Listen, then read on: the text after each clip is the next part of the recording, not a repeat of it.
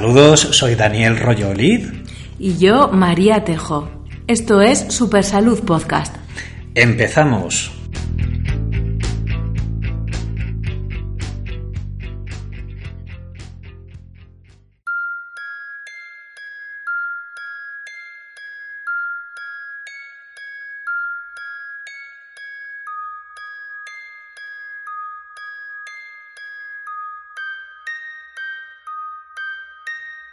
Pues mira, mi problema venía por un tobillo que tenía una lesión, un esguince en principio. Esta dolencia no se pasaba. Eh, pasaron los meses, yo fui al médico, eh, lo típico, reposo, cremas antiinflamatorias y no pasaba. seguía teniendo dolor. Con el tiempo andaba mejor, pero con dolor y, mal, no, no, terminaba de curar. Eh. Entonces decidieron darme unas sesiones de fisioterapia te ponen a hacer una serie de ejercicios, estiramientos, con unas cuñas, unos balones, unos movimientos. Y bueno, me dieron unas semanas de, tratamiento, te ponen también unos microondas, unos calores. Y en mi caso no, no mejoraba tampoco.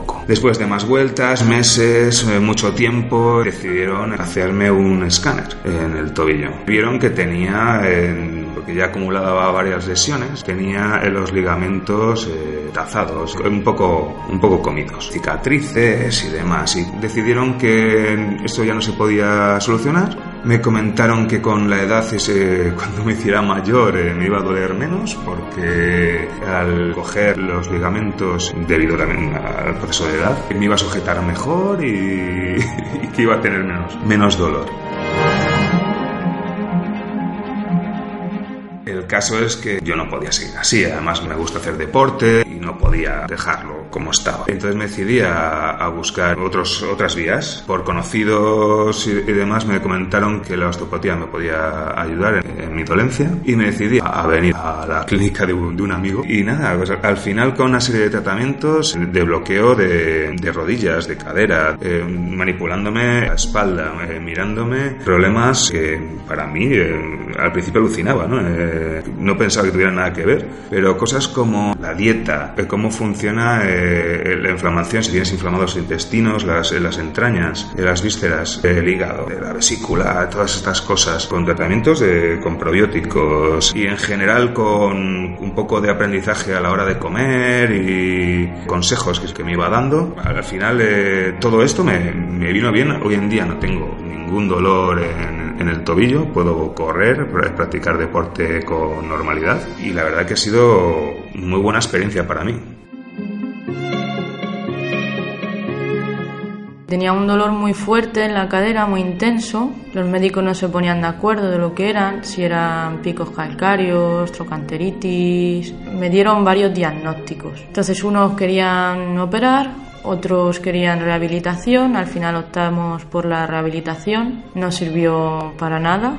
Estuve como cuatro años y medio sin poder prácticamente salir de casa, con unos dolores insoportables y empecé con la osteopatía y pues lo que me sorprendió de los tratamientos es como que me abordaron todo, ya no solo el problema de, de cadera, sino también tenía problemas de espalda, tenía estrés eh, de estómago, la alimentación también. En cosa de tres meses empecé a tener una vida normal, el, el dolor empezó a desaparecer y me lo ha abordado todo y me ha ido genial, la verdad.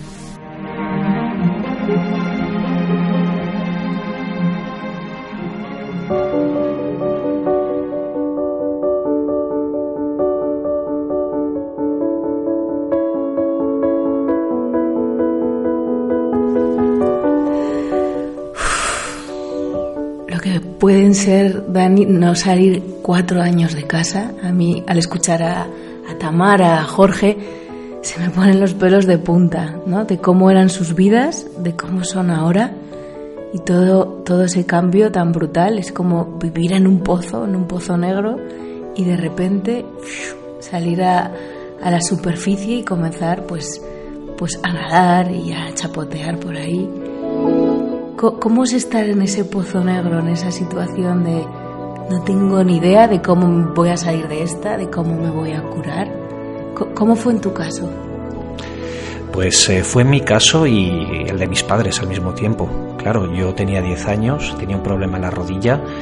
Eh, al igual que mis pacientes, eh, pues varios especialistas me examinaron, me valoraron y nadie daba con qué problema tenía. Tanto es así que hasta querían operarme sin saber realmente lo que me pasaba. me pasó que al final conocí la osteopatía Tal vez eh, fuera por destino, por casualidad, no lo sé, pero conocí la osteopatía.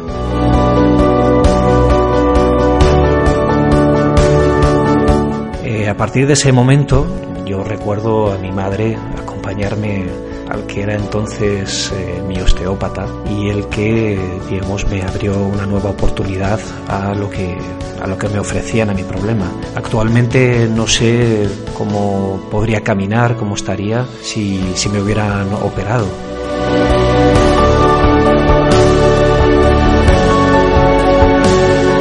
Descubrí gracias a, a este terapeuta que con las manos, con la alimentación, con el deporte, el ejercicio, con técnicas de relajación, al fin de cuentas una filosofía de vida, una filosofía de, trabajo, de, abordaje de, los pacientes, se puede lograr mucho, pero mucho.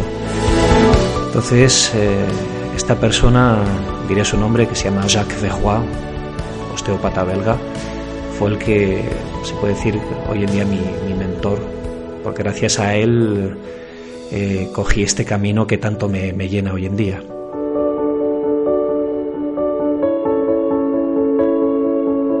Pues fíjate, ¿no? De una experiencia siendo un crío, se ha convertido ahora en, tu modo de vida y en, tu filosofía, como has dicho, pues vaya cambio, ¿no? Si eso no es el destino, no sé, no, sé qué será el destino, pero en tu caso como que está muy claro. Actualmente, toda tu labor, el método que has desarrollado para, para ayudar a personas, ¿en qué se concreta? ¿Cómo, puedes eh, eh, ayudar a la gente a recuperar su, su salud? Pues aunque a algunos les parezca una broma, eh, muchas veces cuando un paciente entra por mi consulta y me comenta que le duele un hombro o una rodilla, a mí en realidad no me interesa mucho su dolor. para mí el dolor es una manifestación de que algo no funciona bien dentro del cuerpo, pero es que ese algo puede estar muy lejos del foco de manifestación. Eh, voy a poner un ejemplo. Eh, pacientes que me vienen con un dolor de hombro derecho y además no pueden mover bien el brazo y les duele la, nuca, etc. Pues eh, si ese paciente come muy rápido, come mucho azúcar, una dieta, digamos, no, no muy buena. Y además resulta que genéticamente su hígado no detoxifica bien.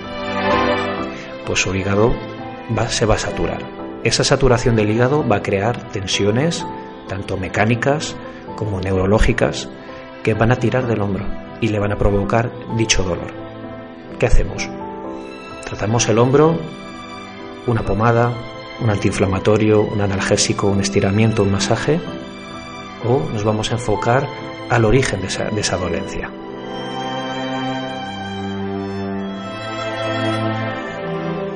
se le puede llamar claramente ir tirando de la manta, ¿no? Hasta descubrir el foco real que, puede no estar en la superficie de lo que nos ocurre.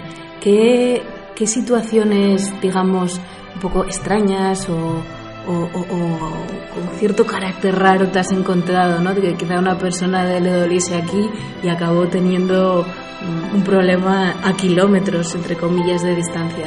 Es que para mí ningún caso es extraño. Por ejemplo, es muy común los dolores de rodilla, los dolores de, de cadera, pero también las fascitis plantares. ¿Cuántas veces eh, cuando alguien tiene una fascitis plantar acude a que le hagan un masaje o a que le pongan unas plantillas para evitar la sobrecarga en el pie, ¿no? Si cambias de, deportivas directamente. Directamente y además el dinero que te gastas eh, en dichas eh, en dicho calzado y en dichas plantillas, ¿no? Pues por ejemplo la pisada puede cambiar por alteraciones que tengamos en el tránsito intestinal. Imaginaos un vientre hinchado. El caso extremo pongamos una embarazada de nueve meses una embarazada eh, cambia completamente su marcha. No hace falta llegar a, tener una tripa como una embarazada de nueve meses, Pero en cuanto tengamos una tripa un poco, un poco hinchada, un poco inflamada, hay ciertas tensiones que se crean en los músculos de la cadera, en la zona de los glúteos, del muslo, y todo eso va a tirar del pie, pudiendo llegar a provocar, por ejemplo, una fascitis plantar. Esas personas muchas veces pues lo que hay que hacer es limpiarles el intestino, bajar esa inflamación para que esa fascitis plantar pueda desaparecer.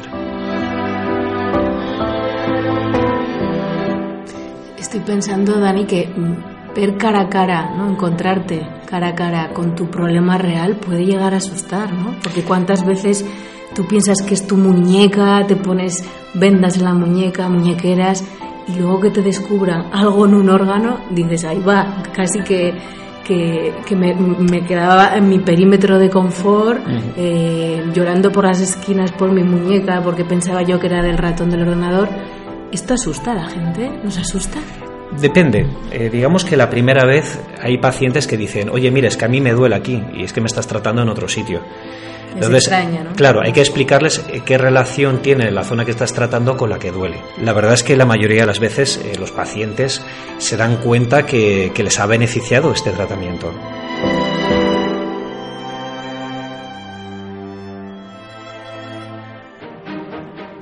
Imagino que con la práctica, la experiencia, tú has ido desarrollando tu propio método, ¿no? Porque hemos escuchado, por ejemplo, a Jorge que nos comentaba que en su caso la alimentación fue también clave. Eh, ¿También tocas la alimentación? Sí, sí, sí, efectivamente. A ver, em, todo el mundo piensa que el osteópata es un profesional de los huesos y de las articulaciones. Eh, la verdad que el osteópata puede ir mucho más allá. Eh, la osteopatía es una disciplina holística, significa que le interesa la globalidad de las personas. Eso significa que le interesa desde cómo funciona su musculatura, sus articulaciones, pero también su tránsito intestinal, su sistema nervioso, su sistema endocrino, estamos hablando de las hormonas, estamos hablando también del estrés. También es importante saber si esa persona realiza deporte. Entonces, limitar la osteopatía a solamente articulaciones y huesos es mm, simplificarlo demasiado. Leí en, un libro sobre Andrew Taylor Steele, el fundador de la osteopatía, decía que este no desarrolló la osteopatía para curar lumbalgias. Precisamente fue un médico estadounidense y aplicó esta disciplina para tratar diferentes enfermedades. Como ya he hablado antes, una fascitis plantar que puede producirse a raíz de una inflamación intestinal o un dolor de hombro que, como vimos antes, podía ser debido a una congestión del hígado. No solamente la actuación biomecánica, o sea, la actuación sobre los huesos es importante, sino también la actuación bioquímica. ¿Y cómo se actúa bioquímicamente? Pues a partir de la alimentación y de los suplementos. Es verdad que cuando se hace tratamientos eh, bioquímicos, sobre todo por ejemplo de la flora intestinal, son las bacterias que tenemos en nuestro, nuestro intestino y que nos ayudan a realizar muchas funciones, actuamos entonces también sobre el sistema endocrino. Estamos hablando de las hormonas que ejercen funciones a nivel cognitivo, a nivel cerebral, a nivel de la memoria. Por lo tanto, es una profesión fascinante donde estás todo el rato buscando el origen, la causa de los problemas. Cada día quieres saber más, cada día quieres aprender más, cada día quieres descubrir un nuevo continente.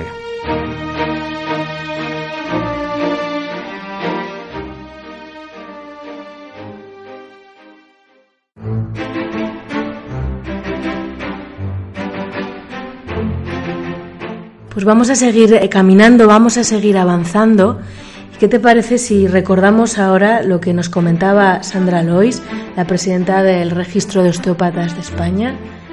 Mira cómo nos comentaba mm, el abordaje de la osteopatía. Algo muy, muy, muy importante para el osteópata en un primer eh, momento es la anamnesis, el interrogatorio.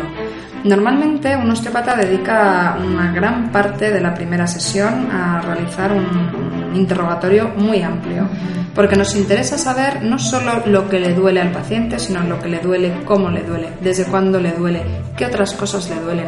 ¿Ha tenido algún golpe? ¿Ha tenido alguna cirugía? ¿Ha tenido alguna patología en el pasado que le haya podido generar eh, un terreno que facilita que le ocurran problemas en un futuro. Eh, nos interesa saber eh, si toma medicación, si duerme bien, si duerme bien, cómo se alimenta. Entonces, eh, dentro de la primera sesión, nosotros llegamos muchísimo tiempo a un primer interrogatorio. Y en un mundo con tantas especialidades sanitarias, ¿qué lugar ocupa la osteopatía? La osteopatía eh, actualmente está definida por la Organización Mundial de la Salud eh, y por una norma europea aprobada en el 2015 como una profesión sanitaria independiente y de primera intención. Y así es reconocida en varios países de la Unión Europea y en países de fuera de Europa como Estados Unidos, Nueva Zelanda, Australia, Rusia, etc. Actualmente, por ejemplo, en Reino Unido la osteopatía está regulada es eh, conocida por todo el mundo como una profesión sanitaria. Los osteópatas trabajan en hospitales, eh, hacen un trabajo en equipo, dentro del equipo multidisciplinar, junto con el médico, el enfermero, el fisioterapeuta, el logopeda, etcétera. Mm, es decir, tienen, claro, tienen un hueco dentro del equipo multidisciplinar. Eh, y la escuela británica es muy conocida porque procede de discípulos directos de Andrew Taylor. Pero un paciente con una lumbalgia, por ejemplo, en países donde está regulada la profesión, como hemos dicho, Reino Unido, Francia, Portugal, ahora Estados Unidos, etc., va en primer lugar con una lumbalgia al osteópata. El osteópata, a partir de sus conocimientos de diagnóstico diferencial médico, eh, identifica si hay signos o banderas rojas que requieran una revisión médica y en ese caso deriva al médico. En ausencia de estos signos, el osteópata trata con su tratamiento osteopático y hace un diagnóstico osteopático propio.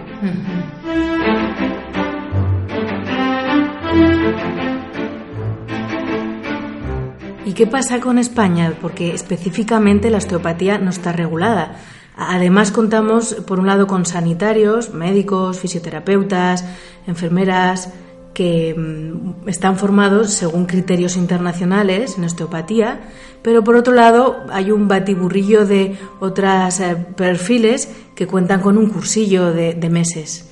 Ese es otro de los riesgos de que no sea una profesión regulada en España. Por un lado, el paciente está ante una situación de inseguridad y de indefensión, y por el otro lado, los osteópatas que cumplimos con los criterios internacionales nos encontramos en una situación eh, pública, vamos a decir, eh, equiparados a otros profesionales que están haciendo otra cosa. Eh, y algo muy importante que yo creo que debe quedar claro es que no somos una terapia alternativa. No somos alternativos a nada, somos una terapia complementaria, somos un profesional que debería estar incluido en el equipo multidisciplinar sanitario. Trabajamos sobre una base eh, de conocimientos médicos y científicos. Y actualmente se está desarrollando mucha investigación en osteopatía en el mundo. De hecho, ahora a finales de septiembre en Barcelona vamos a tener un congreso eh, organizado por Com Collaboration, que es un grupo de investigación que está haciendo un trabajo excelente. Y precisamente es un congreso científico en el que se va a hablar desde la biomecánica y estudios que se han publicado sobre aspectos biomecánicos hasta estudios sobre la calidad del tacto, de la palpación, los efectos que se han visto en pruebas médicas de la palpación del terapeuta, el efecto que tiene sobre el sistema nervioso eh, del paciente. Pues desde el ROE desde, desde la FOE creemos que la situación de la osteopatía en España es una situación completamente anormal. Pues ahora mismo tenemos la gran suerte de que en el 2015 por fin se aprobó la norma europea por el organismo CEN, que es el Comité Europeo de Normalización. Eh, esta norma establece que pueden existir dos tipos de formación, ¿vale? El tipo 1, que sería una formación de 4.800 horas, es decir, es una formación equivalente a grado más máster, como podría ser la formación de un odontólogo.